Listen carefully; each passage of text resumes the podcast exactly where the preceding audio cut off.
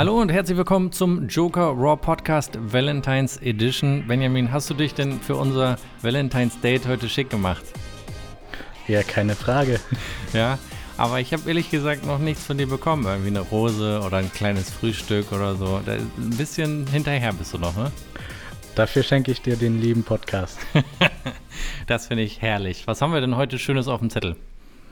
Äh, kurze Info noch mhm. für alle, äh, die so grundsätzlich auch Kultur belesen sein wollen. Am Freitag mhm. war chinesisches Neujahr mhm. und äh, das steht dann im Zeichen des Büffels. Auch sehr interessant. Ja, ein sehr, sehr, sehr guter Hinweis jetzt am äh, Valentine's Day.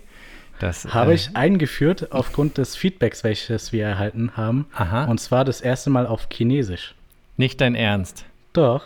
In, in den Bewertungen oder was? In den Bewertungen. Ist ja krass. Aus China oder was? Zumindest auf Chinesisch verfasst, ja. Auf jeden Fall ganz liebe Grüße nach China und vielen, vielen Dank für die Bewertung. Ich hoffe, das war eine positive Bewertung. Genau, sehr gut äh, und eigentlich ein sehr schöner Podcast zur Marke Apple. So grob übersetzt. Das ist sehr, sehr lieb. Vielen, vielen Dank und ganz liebe Grüße. Ähm, dann können wir jetzt vielleicht dazu kommen, was wir heute im Podcast ein bisschen durchgehen, besprechen wollen. Benjamin, was haben wir? Wir haben iOS 14.5 noch ein bisschen was nachzureichen, mhm. aufgrund dessen, dass jetzt wohl im Nachhinein einiges noch aufgetaucht ist. Es ist irgendwie da. auf allen Geräten, sorry, dass das schon reingeht, aber wir können ja direkt eigentlich auch loslegen, ähm, nochmal eine zweite Beta hinterhergeschoben worden, ne? In voller genau. Größe. Ja. Das hat mich total genervt. Ich habe das hier auf dem iPad ähm, jetzt erst gesehen. Das ja ich habe es mitbekommen, aber es hat mich nicht sonderlich gestört. Aber es gab keine großen Veränderungen im Vergleich, oder? Nichts Grundlegendes, aber es ist zumindest dann so grundsätzlich aufgefallen, dass ein paar Funktionen dazu gekommen sind, welche man auf den ersten Blick nicht gesehen hat. Zum Beispiel? Beispielsweise die Auswahl der Standard-Musik-App. Da gibt es jetzt die Möglichkeit, wenn man das in Siri ähm, einstellt, das einfach zu ändern. Das ist auf jeden Fall mega nice. Ich habe das ja auch sofort aus. Also, als du, du hattest mir das geschickt über iMessage, dass es bei manchen Usern irgendwie geht. Ne? Das war ja genau in über einen Sprachbefehl mit Siri. Korrekt. Andernfalls kann man das anscheinend noch nicht mal ändern. Naja, das, also ich habe dann ja darum probiert und es kam tatsächlich auch dieser dieser Screen, aber nur, wenn du mehrfach die Quelle sozusagen wechselst. Wenn du sagst, spiel Podcast XY auf Apple Podcast oder spiel so, dann kommt irgendwann diese Abfrage, aber die ist noch sehr, sehr random. Äh, manchmal hat es auch gar nicht geklappt. Und man probiert dann fünf, sechs Mal rum und dann irgendwann kannst du sozusagen den Regular Player einstellen. Zumindest hat man so über Umwege die Möglichkeit, das irgendwie einzustellen. Ist auf jeden Fall, also ich freue mich da sehr drüber und ich äh, freue mich noch mehr darüber, wenn wir in den Einstellungen das auch dann endlich festlegen können. Ich glaube ehrlich gesagt, es wird auch positiv für Apple sein, weil viele werden dann vielleicht merken, dass ähm, Apple Music in manchen Bereichen natürlich noch Stärken hat, die Spotify dann nicht haben wird. Ähm, außer jetzt sage ich mal, dass es der Standard-Player ist. Also ich glaube grundsätzlich ist es Gutes für Apple. Das hätten sie meiner Meinung nach schon viel früher bringen sollen. Ähm, wie unter anderem auch eine Funktion, auf die du mich eben noch hingewiesen hast, ne, bei Spotify. Ähm, die kopieren ja eigentlich gegenseitig, ne? Genau, und zwar hat man jetzt mitbekommen, dass die in den USA testweise äh, Live-Lyrics einführen wollen, was wir derzeit unter Apple Music schon bereits kennen. Ja, jetzt kommt, also diesen Unterton, den habe ich jetzt auch schon gehört. Ähm, die die Live-Lyrics finde ich bei Apple Music auf jeden Fall mit das Schönste. Die sind auch mit, diesem, mit dieser leichten Durchlässigkeit auf das, ähm, auf das ähm, Albumcover sieht das immer sehr, sehr schön aus und ich würde mich natürlich freuen, wenn wir diese Funktion von Apple Music kopieren. Das ist ja gar keine Frage. Ne? genau, daneben hat man wohl auch mitbekommen, dass ähm, im Endeffekt Suchanfragen, welche über Google stattfinden, über Safari geleitet werden, dass man wirklich Safe Browsing hat. Wie nochmal was? schön. Ähm, alle Suchanfragen, welche über Google stattfinden, werden über Apple-Server geleitet, als dass man da wirklich Safe Browsing betreiben kann. Heißt im Endeffekt das, was Apple unter ATT, also App Tracking Transparency kennt, mhm. haben die da nochmals verstärkt. Weil über Chrome sozusagen wird ja dein digitaler Fingerabdruck quasi angelegt und das wäre dann beim Safari nicht der Fall, ne? Genau. Ja. Und ein anderer Bereich, ich meine, den können wir auch gerne hier mit in die ganze Beta-Besprechung reinnehmen. Ich habe jetzt gesehen, YouTube hat als erstes mal auch die App aktualisiert und da gibt es jetzt auch eine kleine Anzeige, welche Daten verwendet werden, ne? Ja, Hast genau. Neben den ganzen anderen Google Apps, welche schon seit zwei Monaten kein Update mehr erhalten das, haben. Es ist doch ein bisschen spooky, oder nicht? Eigentlich seit dem Beschluss, als das Apple ähm, diese Datenschutzlabels eingeführt hat. Ich verstehe, ja, ich verstehe ehrlich gesagt bei diesen Datenschutzlabels, also ich weiß nicht, für alle, die die noch nicht kennen, ihr könnt in den App Store gehen, sucht beispielsweise WhatsApp oder so raus und könnt nach unten scrollen und dann seht ihr, welche Daten verwendet werden für die App. Und Google ist, ja, nicht würde ich sagen der einzige, aber einer der prominenten, die die ganzen Apps noch nicht aktualisiert haben, damit sie nicht diese Informationen teilen müssen. Man muss auch dazu sagen, das hatten wir, glaube ich, am letzten Podcast auch schon mal kurz angesprochen, dass diese Informationen nicht von Apple validiert sind. Das heißt, die Entwickler können das im Prinzip frei festlegen. Klar, ich glaube, wenn Apple nachträglich rausfinden sollte, dass es nicht stimmt, wird da entsprechend vor, gegen vorgegangen werden, weil sie ja die AGBs sozusagen vom, äh, vom Developer äh, bestätigt haben. Aber trotzdem ist das erstmal eine Angabe, die nicht validiert ist. Da gab es ja im Übrigen, glaube ich, auch vom äh, Senat, vom amerikanischen Senat einen entsprechenden Hinweis darauf, dass Apple das bitte korrigieren soll, was ich sehr, sehr gut finde, weil ich dir das auch gesagt habe, dass das eigentlich noch äh, ein Fehler ist. Weil ich glaube, Kleinigkeiten können dadurch auf jeden Fall noch äh, verschleiert werden. Und ich fände es schon wichtig, dass das, dass das sauber überprüft wird. Aber vielleicht hat Apple sich da auch zurückgehalten, weil die nicht wollten in irgendeiner Weise, dass sie wieder die großen äh, Regula Regulatoren sind, oder? Glaube ich auch, ja. Von der Seite, sage ich mal, haben sie jetzt den Ball zurückgespielt bekommen, können das eigentlich umsetzen. Und die spannende Frage ist für mich, wenn ich mich jetzt, also Gmail zum Beispiel, die wissen wir oder vermuten wir, nutzen natürlich alle Daten, die in irgendeiner Weise dort ausgetauscht werden. Und die Frage ist, warum ähm, Google nicht einfach diese Informationen teilt. Also ich denke, die Leute, die das Produkt gut finden, ich weiß nicht, ob die sich dagegen entscheiden werden, wenn sie sehen, was alles dort verwendet wird. Wie, wie siehst du das? Naja, Facebook hat ihre Daten soweit auch offengelegt und ähm, die, welche Facebook-Dienste in der Art nutzen, machen das so oder so.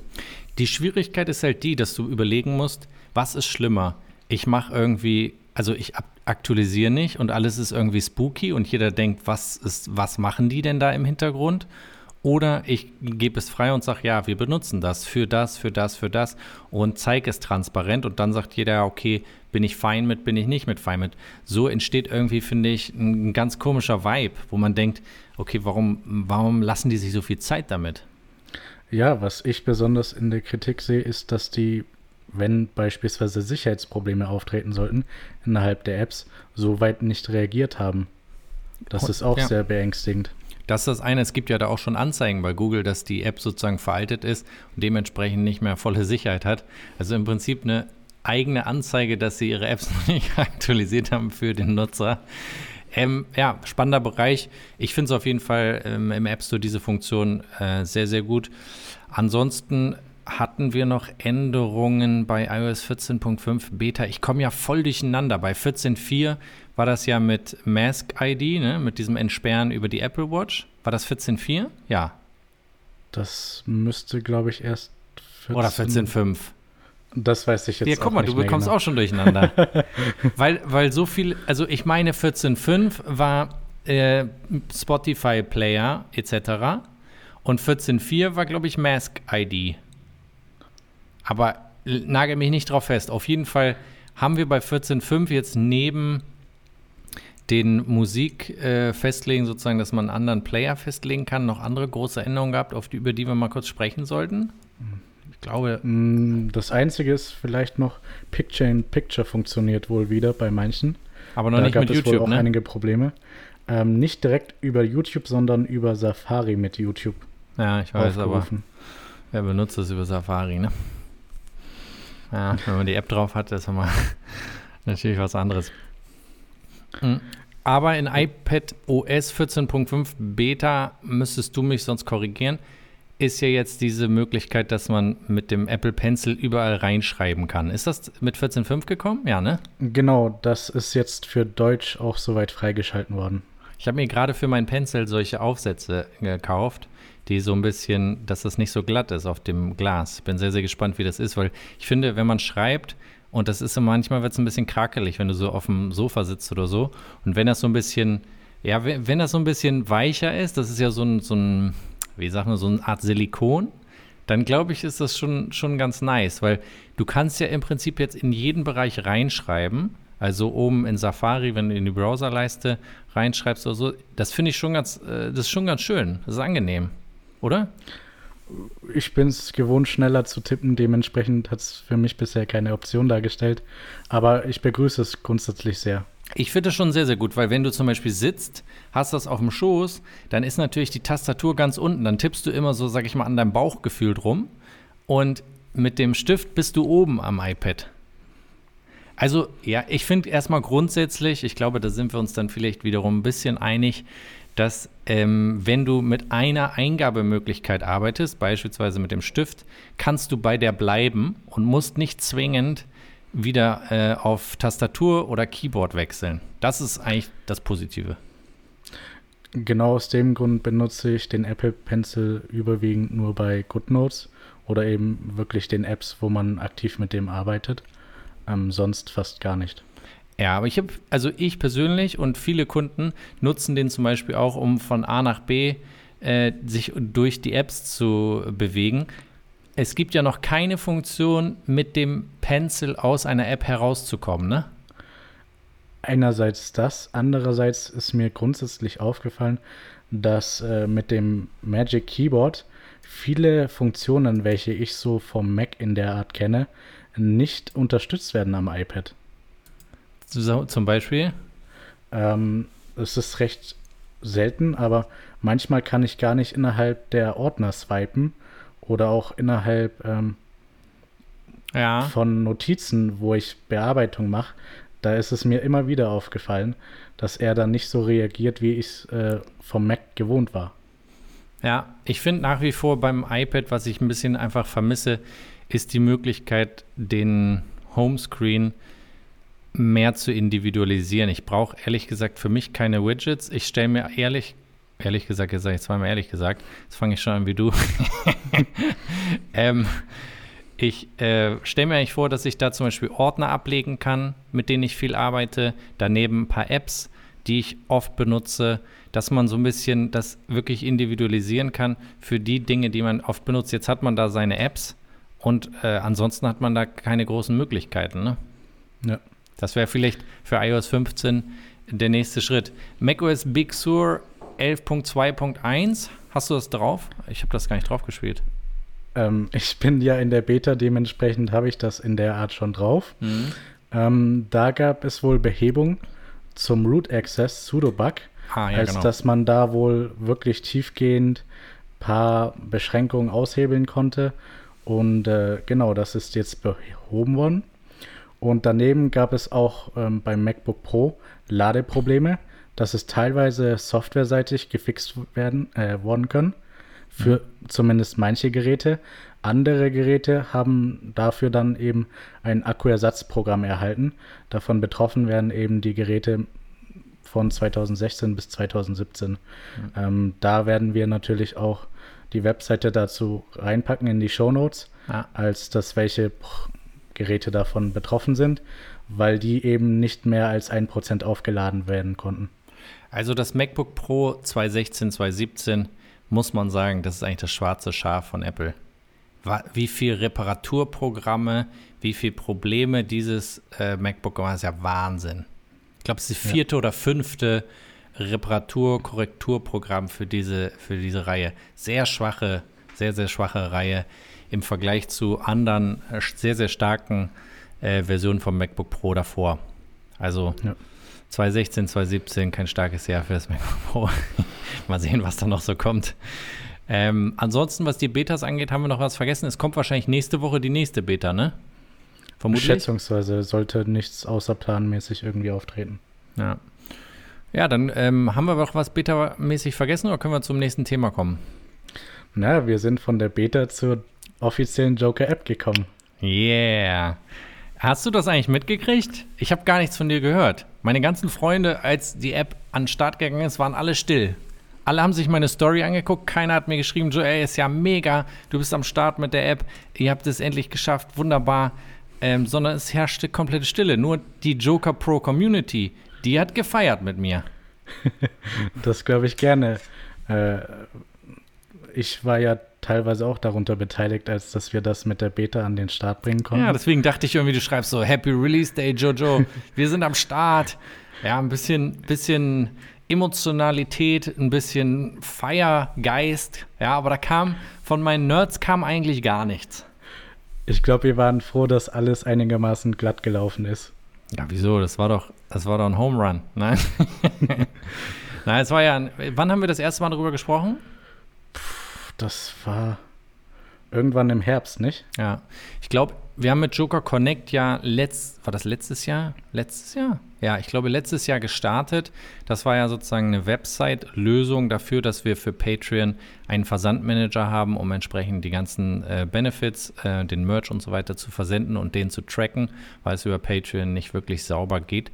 Und daraus hat sich dann auch immer wieder die Frage gestellt, ob man das nicht irgendwie in eine App bekommt. Wir haben dann über Safari und so weiter. Das ist natürlich, kann man nicht ganz so viel machen. Und ich glaube, im Herbst haben wir dann die Entscheidung getroffen, die Joker-App ähm, mal zu konzipieren, beziehungsweise da auch zu überlegen, wie kann diese App aussehen, was für Funktionen äh, wird die haben. Und das war wahrscheinlich, also ich denke, ich erinnere mich noch an die Zeit zurück, auf jeden Fall, sage ich mal, Herbst bis ich sag mal, wahrscheinlich September, Oktober, November, wo wir extrem viele Zoom-Meetings hatten und ähm, es sehr schwierig war.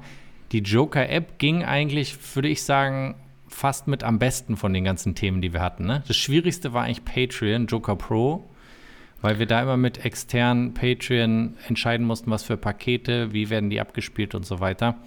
Ähm, genau das neben dem äh, Rebranding von Joel Samael zu Joker Raw, ja. wo die Strukturen auch alle als erstes Mal wirklich clean geklärt werden mussten und dann im Endeffekt dieses Konzept so ausgearbeitet werden konnte. Ich meine, bei Joker Raw äh, haben wir auch schon gesagt, das war eigentlich, kann man jetzt schon sagen, die richtige Entscheidung. Also das, was man sieht, wie die Videos ankommen, was so das Feedback ist.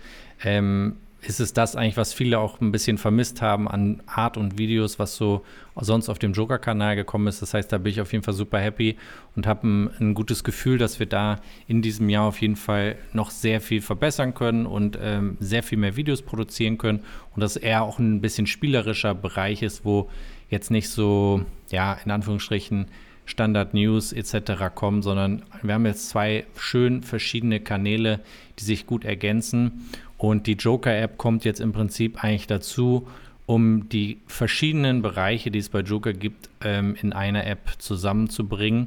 Äh, das sind ja sehr viele Bereiche, Benjamin, ne? genau. Genau aus diesem Grund haben wir die App äh, unter Entdecken eben in drei unterschiedliche Bereiche gegliedert. Darunter eben Free, Pro und Business. Mhm. Und äh, ich glaube, für die meisten ansprechend ist es oftmals Free.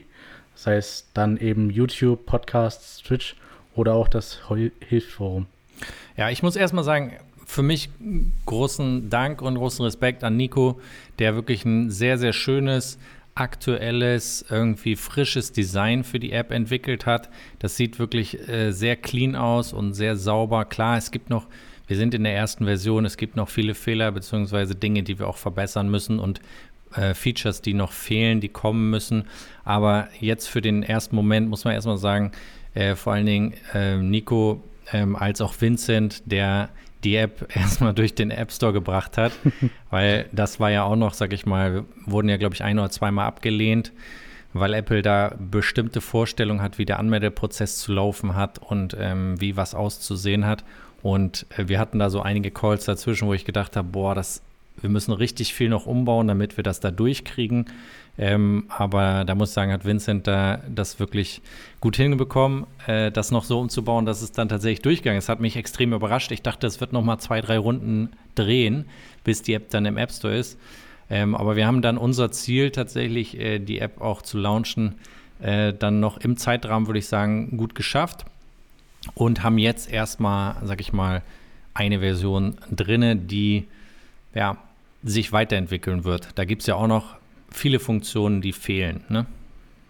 Genau, ähm, ein zukünftiges Problem, was wir auch äh, in Betracht gezogen haben, sind Widgets, als auch was in solch einem Widget dargestellt werden soll.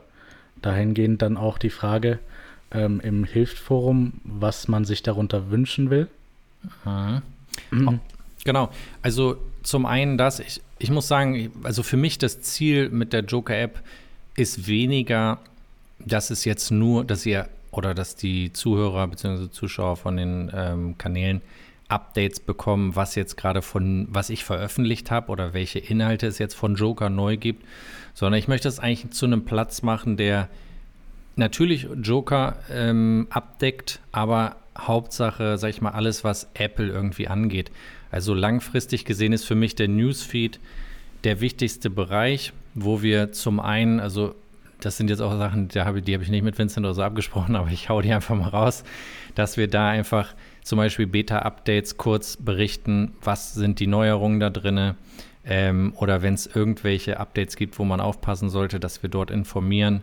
Gleichzeitig auch so dieses ähm, Hilft-Forum mehr in Vordergrund bringen. Das heißt auch ähm, entsprechende Beiträge von Joker Pros oder auch von, sage ich mal, Freien, die im Joker Hilft-Forum unterwegs sind, ähm, im Newsfeed abdecken, wenn einen das interessiert. Ähm, und diesen Newsfeed wirklich schön individuell und, und frisch zu halten, dass da immer wieder aus verschiedenen Bereichen Themen zusammenkommen, die so grundsätzlich mit Apple und mit Joker zu tun haben. Ähm, da, wie gesagt, haben wir ja schon eine große Feature-Liste. Es wird auch nächste Woche ähm, nochmal ein Joker Vote kommen. Wir machen ja immer bei Joker Pro eine entsprechende Abstimmung, welche Features sollen als nächstes in die App kommen. Und ähm, da könnt ihr auf jeden Fall im Joker Hilf Forum vorbeischauen. Im Übrigen kann man jetzt, das wollte ich auch noch mal ganz kurz nur als Info für alle, die die App schon haben, sagen, ihr könnt euch zum einen natürlich bei der App mit ähm, dem App Store Login, beziehungsweise nicht mit, wie heißt es, Sign in with Apple anmelden. Und wenn ihr dann einen Forum, äh, Forenbeitrag aufruft, habt ihr die Möglichkeit, auch im Juka Hilft Forum mit Sign-in with Apple reinzukommen. Das heißt, ihr müsst da nicht mehr groß was ausfüllen, sondern da haben wir jetzt quasi das Plugin, was Apple für Sign-in with Apple ähm, fordert, mit eingebaut, dass das ein bisschen einfacher ist, weil im Moment sind das ja noch zwei Bereiche, das heißt die App und äh, das Forum. Das ist auch im Übrigen ein Thema fürs Joker Vote, ähm, für die Joker Vote Sache und vielleicht auch noch eine weitere Sache, falls ihr Feedback habt, es sind extrem viele, die mir auf Instagram geschrieben haben oder im Joker Hilft Forum. Das Beste, damit das auch wirklich mitgezählt werden kann, ähm, ist, wenn ihr das über die App macht, wenn ihr auf den Für dich-Button geht und dann, Benjamin, du weißt es doch sicherlich auch, ne? Genau, wenn man da den Namen stehen hat, hm. da hat man eben diese drei Punkte, welche für die Einstellungen da sind. Und da kann man im Endeffekt den Punkt Feedback senden auswählen und dann natürlich alle Äußerungen oder Wünsche dahingehend auch weiterleiten. Ja, da, das wäre eigentlich am besten, weil dann können wir das auch entsprechend berücksichtigen und entscheiden, ähm, welche Fehler, Bugs ähm, und Funktionen wir dann ähm, als nächstes in der App sozusagen rausbringen. Die Beta-Phase wird ja auch von den Joker Pros entsprechend unterstützt. Das heißt, wir werden auch äh, dort entsprechend neue Betas rausbringen, um, um, diese Funktionen, die sozusagen gewünscht werden, dann auch äh, zu implementieren. Und ich glaube tatsächlich, dass wir jetzt eine schöne erste Version haben und ähm, hoffe, dass wir in den nächsten Monaten die, den Newsfeed entsprechend noch ein bisschen reicher gestalten können, ein bisschen, bisschen abwechslungsreicher, ein bisschen verschiedene Themen reinbringen. Da sind wir auf jeden Fall jetzt gerade dran, das entsprechend zu konzipieren. Grundsätzlich freue ich mich erstmal schon, dass wir ähm, im App Store ähm, im News-Bereich vor der Bildzeitung gelandet sind. das ist auf jeden Fall schon mal äh, ein ein Ziel, sag ich mal, was man, äh, was man auf jeden Fall feiern kann. Ne? Benjamin. Und deswegen hast du ja noch mal äh, eine kleine Party für mich geplant, habe ich gehört. Ja, auf jeden Fall. Es ist jetzt spontan beschlossen, aber ja. Ja, auf jeden Fall. Also sehr, sehr spannend. Könnt ihr euch ja mal anschauen, die Joker-App, und ähm, gerne auch Feedback geben, weil wir die zusammen mit euch auch weiterentwickeln wollen. Ähm, und damit kommen wir vielleicht zu einem anderen Bereich, der ähm, auch jetzt so ein bisschen hochgepoppt ist, das erste Mal mit auch verlässlicheren Informationen, nämlich Benjamin? Apples VR Headset. beziehungsweise auch AR-Headset, äh, was grundsätzlich was ist der Unterschied eigentlich? unterstützt. AR ist im Endeffekt das, was man in der Umgebung noch sehen kann. Also alles, was man so im peripheren Sichtfeld hat. Und VR ist, wenn man wirklich in einer virtuellen Umgebung ist. Also vollkommen abgeschirmt. Also AR, also ja. Augmented Reality ist das dann, ne? Genau, AR ist, wenn man alles noch betrachten kann und sich. Das ist normale Realität, das, was ich sehe, gespickt mit digitalen Informationen oder so? Genau. Mhm. Die einen unterstützen können, sei es Sport, sei es Fitness, sei es Ernährung, sei es Unterhaltung, alles in die Richtung. Das fand ich aber ganz geil. Ich weiß nicht, ob du das auf Twitter gesehen hast. Ich hatte das auf jeden Fall, glaube ich, mal repostet, wo man, wo irgendjemand auf so einer ähm, Laufbahn war und dann quasi auf dem Boden sehen kann, wie viele Minuten er gebraucht hat oder wie viele Ringe er abgeschlossen hat oder sowas. So in die Richtung geht das ja. Also du kriegst, oder wenn du irgendwo langläufst, dass du sehen kannst, der Laden hat bis so und so viel offen, der macht in fünf Minuten zu oder solche Sachen. Das sind ja, also für mich persönlich ist Augmented Reality sehr, äh, erstmal sehr viel interessanter als Virtual Reality. Wie geht's dir damit? Da bin ich voll bei dir. VR hat zwar auch seine Vorteile, sei es für wirklich Umgebung, wel welche man selbst gestalten kann und dann natürlich auch die Sinne mit einbeziehen, sei es eben durch ähm, Schütteln, was man oftmals durch andere Geräte ermöglicht oder auch durch ähm, bei etwas fortgeschritteneren, aber dann eben auch sehr viel kostspieligeren Systemen ähm, wirklich bewegbare Platten, als dass man das Gefühl hätte, dass man laufen kann. Hast du schon mal so ein, so ein Virtual Reality Headset aufgehabt? Bisher noch nicht. Echt nicht? Ich habe das schon mal ausprobiert. Also, ich habe zum einen äh, mal so ein Spiel ausprobiert. Das war aber für mich, ehrlich gesagt, ich bin, also mir ist fast schlecht geworden, würde ich sagen. Und das zweite, was ich ausprobiert habe, es war auch sehr, sehr cool. Das ist aber, glaube ich, nicht wirklich Virtual Reality. Es war eher Augmented Reality. Ähm, es gibt doch von DJI für diese Drohnen, gab es so mhm. eine Brille, so eine weiße, die man aufsetzen kann wo du dann, wenn die Drohne irgendwo lang fliegt, du das sozusagen direkt vor deinen Augen sehen kannst, dass du nicht auf dein Handy gucken musst. Aber das war auch ziemlich scary, weil in dem Moment, wenn die Kameras, also wenn der Flug ein bisschen, bisschen heftiger war, dann kriegst du schon einen richtigen einen Kopfdöner. Da geht's richtig ab. Ja, das war ein VR-Headset, was du hattest für diese POV-Drohnen. Ja, korrekt. Ähm, die oftmals schneller fliegen und auch wendiger sind, aber da muss man sehr gutes Gefühl dafür entwickeln, bevor man die wirklich fliegen kann. Also, außerdem wird dir richtig schlecht. Also bei VR-Headset heißt es im Prinzip, wir haben ja zwei Bildschirme vor den Augen, ne? Und die Frage für mich ist immer noch so ein bisschen der, die Einsatzmöglichkeit, weil du hattest das zum Beispiel noch nicht auf. Ich kenne relativ wenig, die das auch aktiv jetzt schon in irgendeiner Weise nutzen. Ich kann mir trotzdem vorstellen, dass das natürlich irgendwann sehr, sehr interessant werden kann, weil du verschiedene Bereiche äh, damit abdecken kannst, die ja, uns dazu bringen, wahrscheinlich nicht mehr das Haus zu verlassen. Auf jeden Fall. Also diese äh, Bereiche, welche man bisher soweit kennt, sind eben extrem Gaming-lastig oder dann oftmals im Business-Bereich, als dass, wenn man größere CAD-Projekte hat, dass man die ähm, gut beaufsichtigen kann, beziehungsweise wirklich auch alles vor sich sieht. Ist ja auch so bei dieser Microsoft HoloLens 2, die Zielgruppe ja, sind ja Businesses.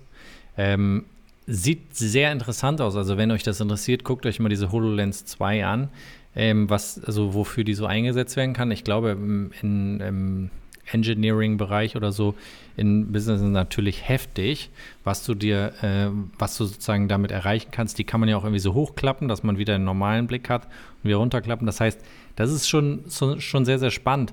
Bei Augmented Reality muss man ja auch wieder bedenken, ähm, dass es wahrscheinlich auch darum geht, dass du ein Screen an die Wand von deiner Wohnung oder so werfen kannst, um da beispielsweise Informationen, also dass du einen Bildschirmersatz hast, ist halt auch immer die Frage, ähm, wofür wird, also ich, ich bin sehr, sehr gespannt, wie Apple das umsetzt, wenn sie das dann so rausbringen, weil A, wir haben ja sehr viele Geräte da, die einen festen Screen haben.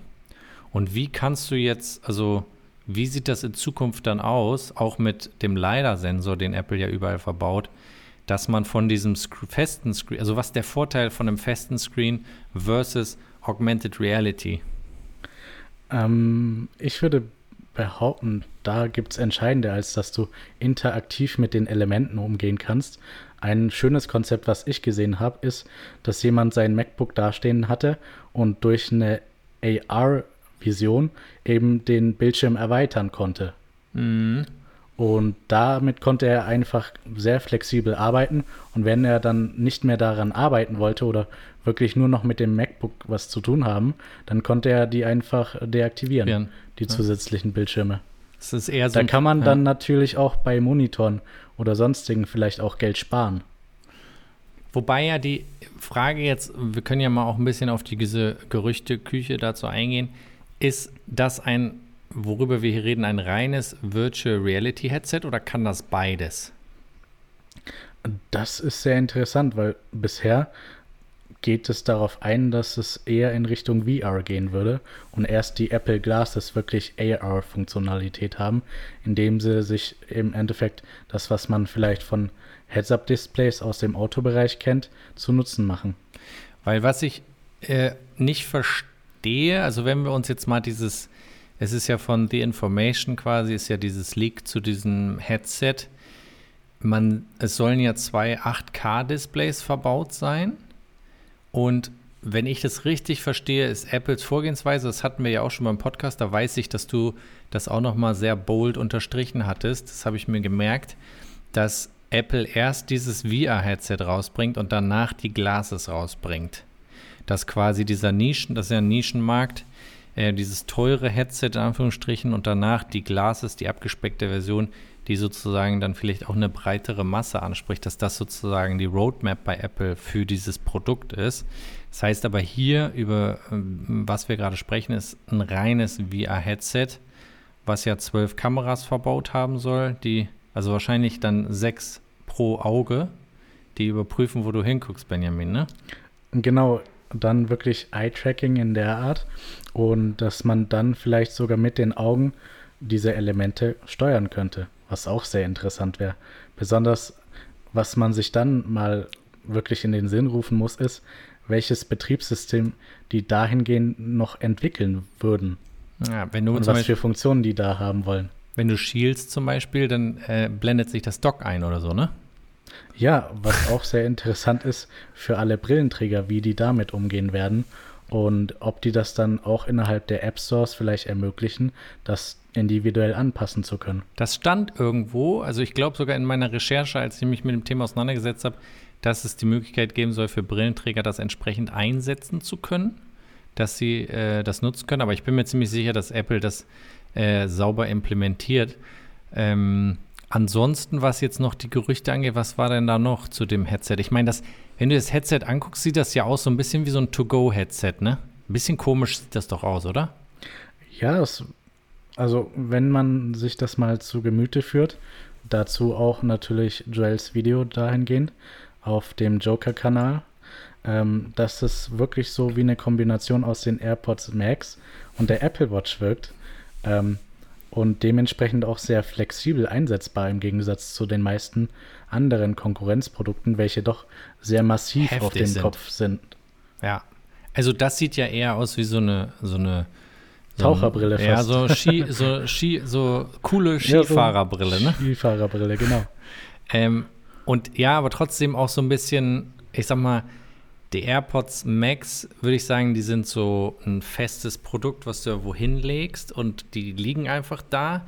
Während ich hier das Gefühl habe, man hat so ein in Anführungsstrichen wabbeliges Band, was er sozusagen um den Kopf macht und vorne diese Brille. Also ich kann mir es sehr, sehr schwer vorstellen. Es ist ja auch die Frage, ob das so dann rauskommen wird. Es ist ja noch ein Prototyp, der noch nicht, also vor Produktion sozusagen steht, ähm, über den hier quasi gesprochen wird. Aber wie das dann nachher aussieht, wenn man sich so Oculus Rift oder so anguckt, das sieht ja komplett anders aus. Das sind ja, das ja. sind ja Betonteile ja. am Kopf. Was auch sehr interessant ist, ist die zusätzlichen Patente, welche Apple innerhalb der letzten Zeit immer wieder eingereicht hat. Darunter eben auch ähm, mit im Endeffekt Gloves, also Handschuhen, ähm, diese Umgebung dann steuern zu können, noch weiter. Oder auch äh, mit jeweiligen Sprachbefehlen über Siri dann gegebenenfalls bestimmte Produkte nur anzusprechen, durch die Richtung, in die man den Kopf neigt, mit so einer Brille vielleicht. Ah, ist krass. Also in dem Bereich, was da noch auf uns zukommt, ich glaube, dass man muss auch aufpassen, dass man die Leute nicht irgendwo verliert auf dem Weg, weil es halt schon krass in the future ist, ne? Also schon, schon sehr, sehr heftig.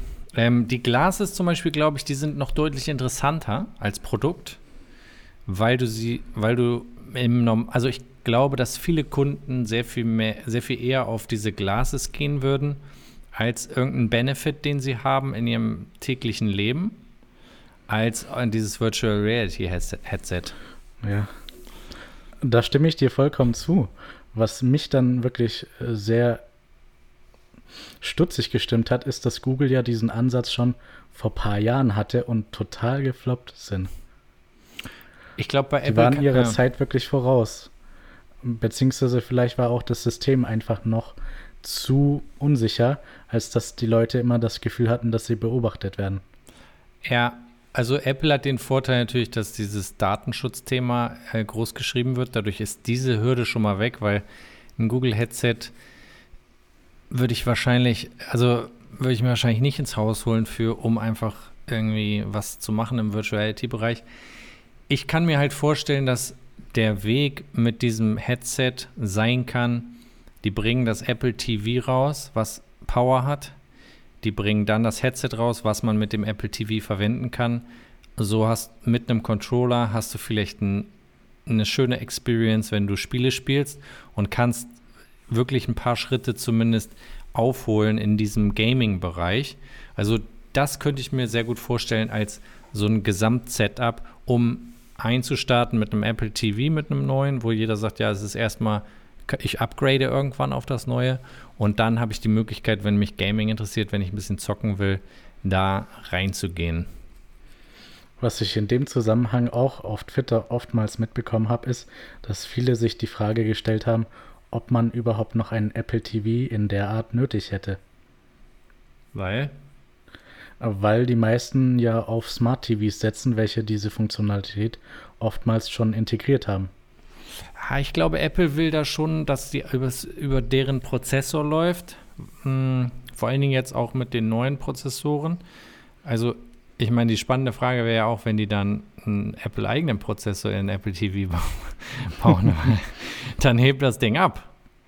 Das, das geht durch die Decke.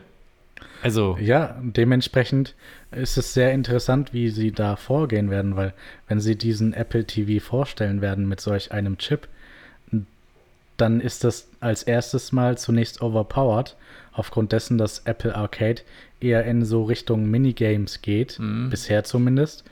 Ähm, und da müssten sie dann wirklich diese AAA Game Studios finden, wo sie vielleicht auch schon Gespräche haben, dass man diese wirklich auch so inszenieren kann. Ja, dass die für dieses Setup produzieren. Das genau. kann ich mir auch gut vorstellen. Ja, ich glaube, dass, also in dem Kontext, finde ich, macht so ein Headset Sinn, weil man einfach in diesen Gaming-Bereich vernünftig reinkommt mit eigenen Produkten. Ansonsten alles, was jetzt so, sag ich mal, Anwendungen sind, die ja nichts mit Gaming zu tun haben, das ist, glaube ich, im Moment zumindest noch absolute Zukunftsmusik. Vielleicht in manchen Bereichen nicht, aber ich könnte mir halt höchstens vorstellen, dass es für, keine Ahnung, Klamottenanprobe, ähm, für solche Sachen irgendwie interessant sein könnte. Ähm, ja, ist ein spannender Bereich auf jeden Fall. Ansonsten können wir eigentlich, denke ich, direkt zum nächsten Thema kommen, wo es ja auch ein bisschen was Neues gibt, nämlich ähm, Apple Car, ne? Genau. Ähm, Hatten wir ja letzte ja. Woche ein Riesenthema, haben wir komplett durchgearbeitet und zack, gibt es schon wieder Neuigkeiten. Ja, ähm, als dass die Verhandlungen bzw. Diskussionen mit Apple und Hyundai bzw. Kia zum Erliegen gekommen sind. Wobei hier ja auch zu bedenken ist, entweder haben die einen Rückzieher gemacht oder die haben jetzt gesagt, wir haben keine Gespräche mehr, um Apple gütig zu stimmen, damit es dann trotzdem vielleicht noch weitergeht. Oder für den Fall der Fälle, vielleicht haben die auch schon einen Vertrag unterschrieben und wollen sich jetzt sehr bedeckt halten. Kann auch sein. Also meine Hoffnung ist nach wie vor, dass Apple mit BMW was macht. Das ist eine sehr schöne Hoffnung. Äh, ich weise dann auch nochmal auf das Apple News oder Joker News Video hin, als dass du unterschiedlichste kleine Unternehmen aufgelistet hast. Was dann halt immer sehr interessant sein wird, ist, was für Mutterkonzerne dahinter stecken, als dass die dann oftmals andere Marken auch noch führen, wo dann die Marken in der Hinsicht nicht so klein sind. Ah, ich finde das sehr schwer. Also ich kann mir nicht vorstellen, dass einer der großen Autohersteller sagt, wir machen das Apple-Auto. Stell dir das mal vor, das Auto wird durch die Decke gehen. Ja.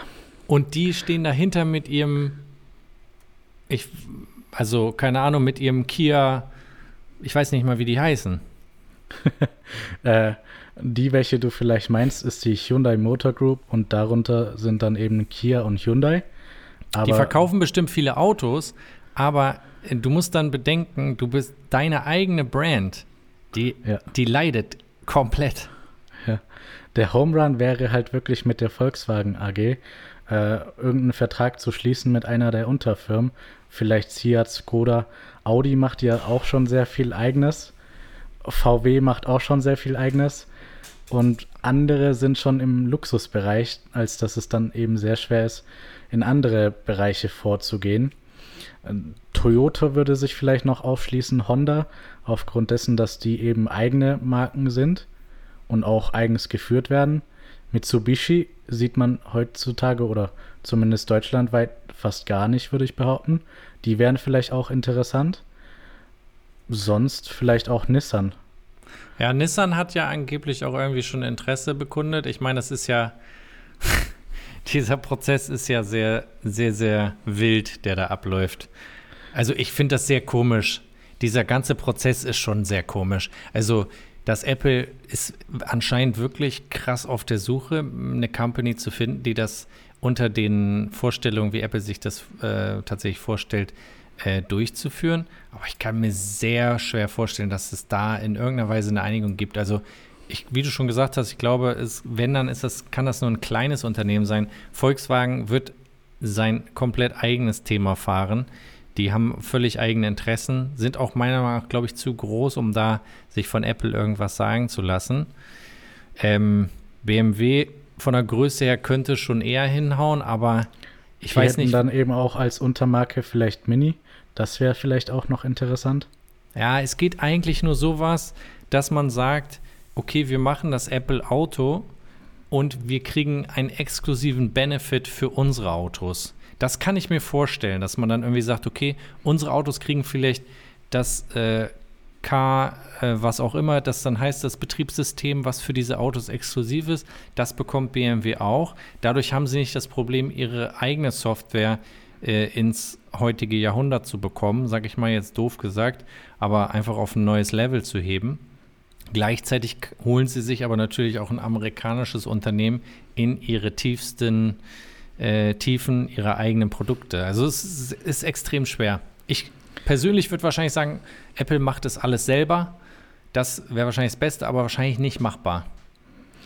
Ja, da kann man Apple soweit auch eingestehen, als dass die Chance mit Tesla wirklich vertan ist. Ja, mit Tesla, das hätte auch, es hätte nicht funktioniert, das haben wir letztes Mal auch schon kurz besprochen.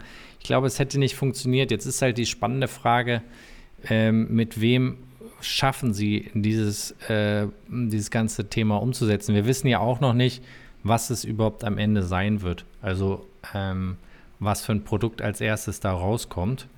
Und ähm, ja, das ist, sag ich mal, der, der grobe Bereich. Es ist nach wie vor noch alles offen, zumindest das, was wir wissen. Ähm, aber wir werden es auf jeden Fall hier im ähm, Joker Raw Podcast nochmal bearbeiten, falls es da Neuigkeiten gibt. Ja, was ich auch nicht außer Acht lassen will, ist, dass man vielleicht vollkommen amerikanisch wird und vielleicht sogar die Ford Motor Company mit einbeziehen könnte. Wobei die vielleicht auch eigene Pläne haben. Oh, die Amis haben schon alle krasse, krass eigene Pläne. Das ist, ist echt schwer. Also in Amerika muss man sagen, ist die Konkurrenz deutlich höher was E-Autos angeht, würde ich sagen. Ähm, das ist hier noch, ist hier noch sehr am Anfang. Ich war ja auch ehrlich gesagt, wir haben da ja auch kurz drüber geschrieben, äh, relativ geschockt von, von dem Audi GT, wie heißt der? GT, um, ähm.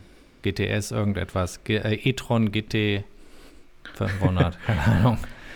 Ja, auf jeden Fall auch sowas in Richtung Racing ähm, und weniger für den Alltag gedacht, als dass dann eben wirklich auch eher Produkte in Zukunft von Audi kommen sollen, die mehr in der Masse stehen. Aber was ich nicht verstehe, also ich fand erstmal, ich weiß nicht, hast du die äh, Präsentation gesehen? Im Nachhinein zumindest eine Zusammenfassung, ja. Boah, das war aber eine wilde Präsentation. Was haben die denn da alles? Also erstmal haben die dann einen Kaffeeklatsch auf der Bühne gemacht. Dann kam noch Gätchen dazu, der hat ja wenigstens ein bisschen Stimmung reingebracht. Äh, die anderen haben immer wieder diese Sprüche wiederholt von Audi. Vorsprung nicht Technik, so ich hatte das Gefühl, das, es geht gar nicht richtig voran. Dann kam diese amerikanische Sängerin da rein, die dann irgendwie ein eigenes Lied komponiert hat zum Thema Electric Vehicle oder irgendwie sowas, wo ich dachte so, boah, ist irgendwie gerade too much.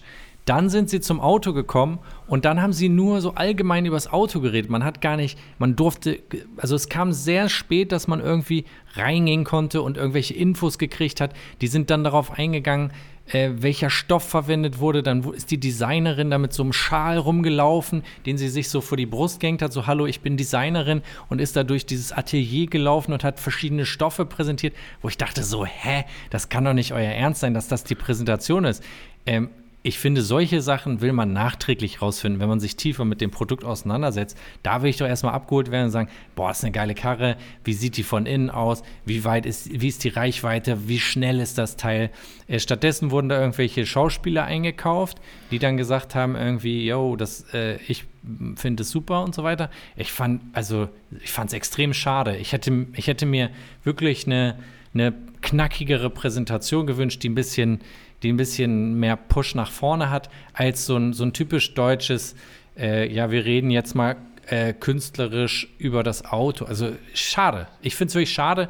Und ich muss auch sagen, ich kenne mich jetzt nicht bis in die tiefsten Tiefen aus, aber ich, wie gesagt, habe ja auch zwei Jahre schon jetzt ein E-Auto gefahren, was ich jetzt abgegeben habe. Die Reichweite hat mich nicht überzeugt. Die ist relativ gering. Dafür. Ja, die Reichweite ebenso wie im Endeffekt das Netzwerk ähm, und die Ladestationen sind das große Problem bei E-Autos. Ja. Macht nicht mal oftmals die Qualität. Ja, bloß wenn du, also du hast hier ein schnittiges Auto, das heißt Wind ist ja nicht wie bei meinem i3S, der, sag ich mal, da schon schwierig, äh, schwieriger ist. Aber das ist ja ein Sportwagen, das heißt, der ist ja ähnlich wie der, äh, das Tesla Model S von der Schnittigkeit her.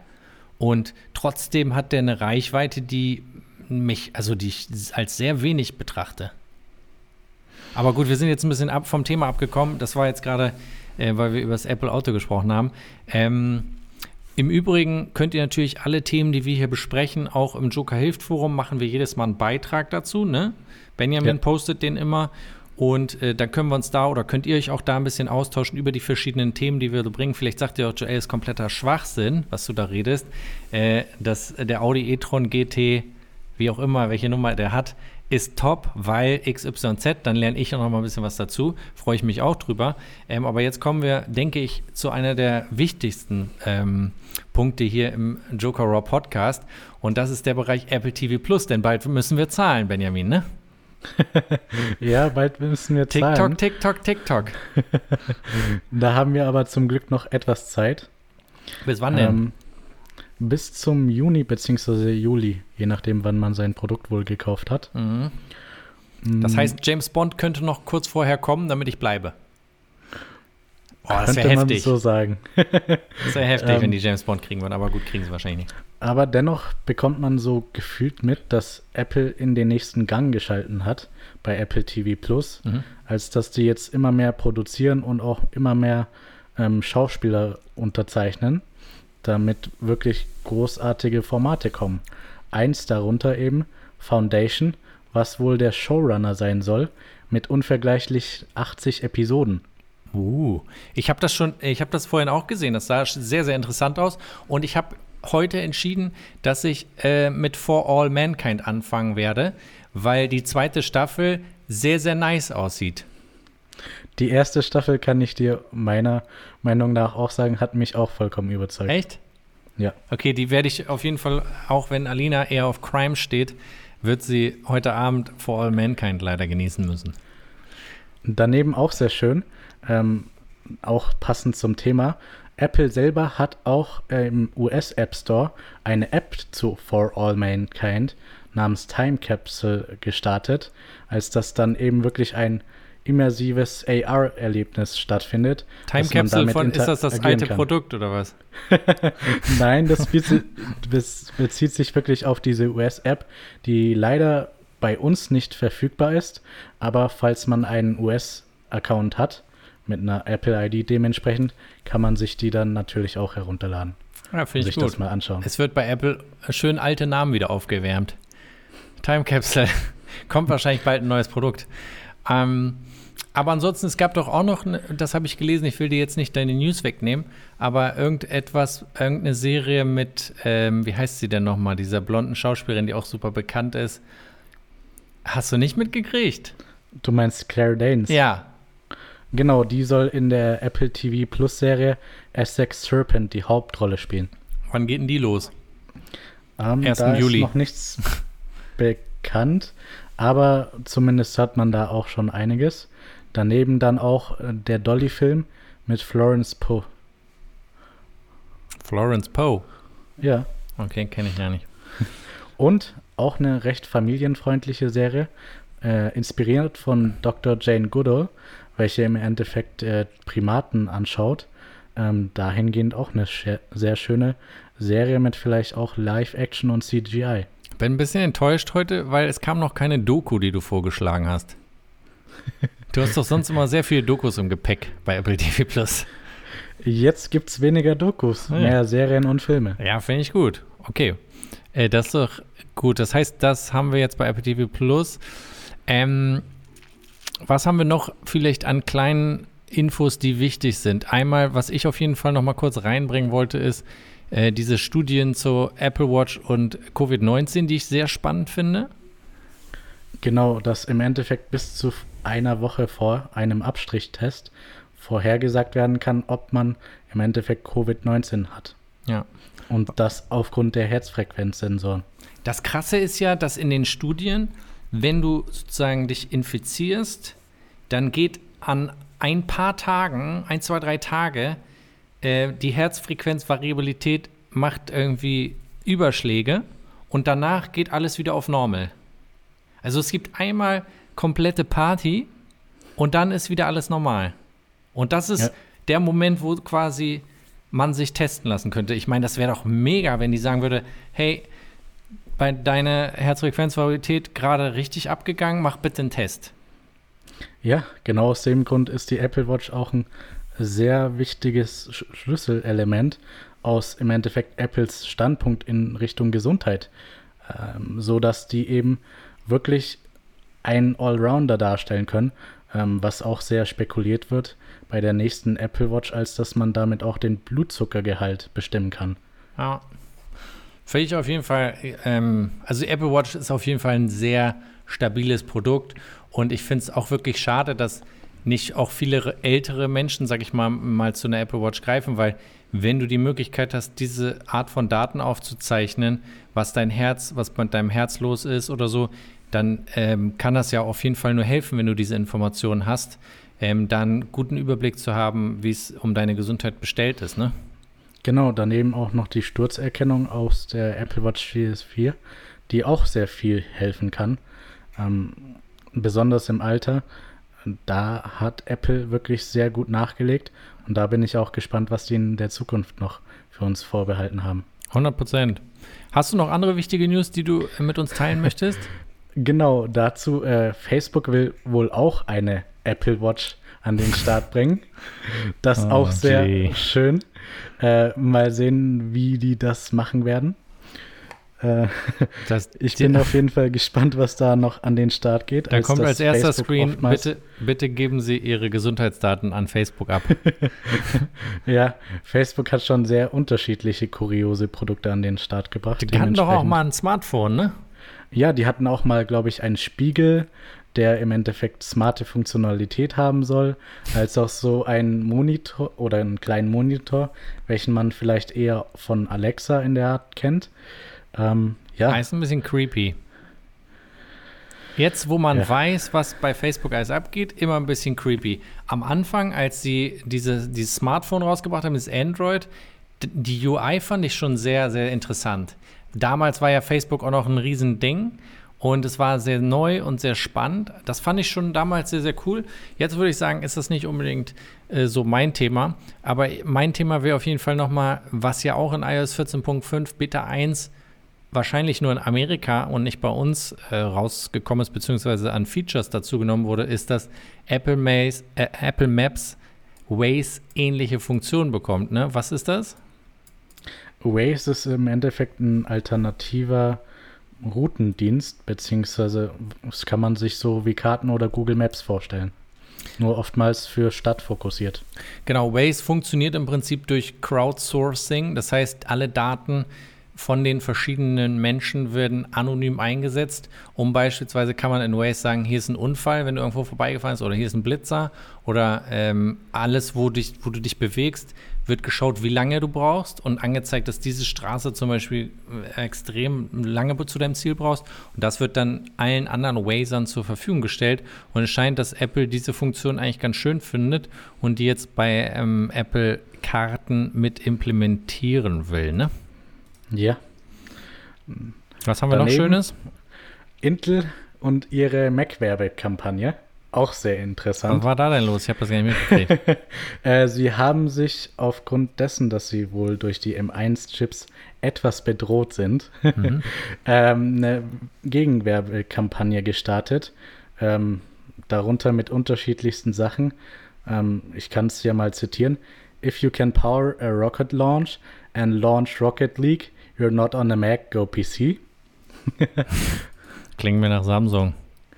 Oder If you can flip through Photoshop thumbnails with your actual thumb, you're not on a Mac. Go PC. Oh.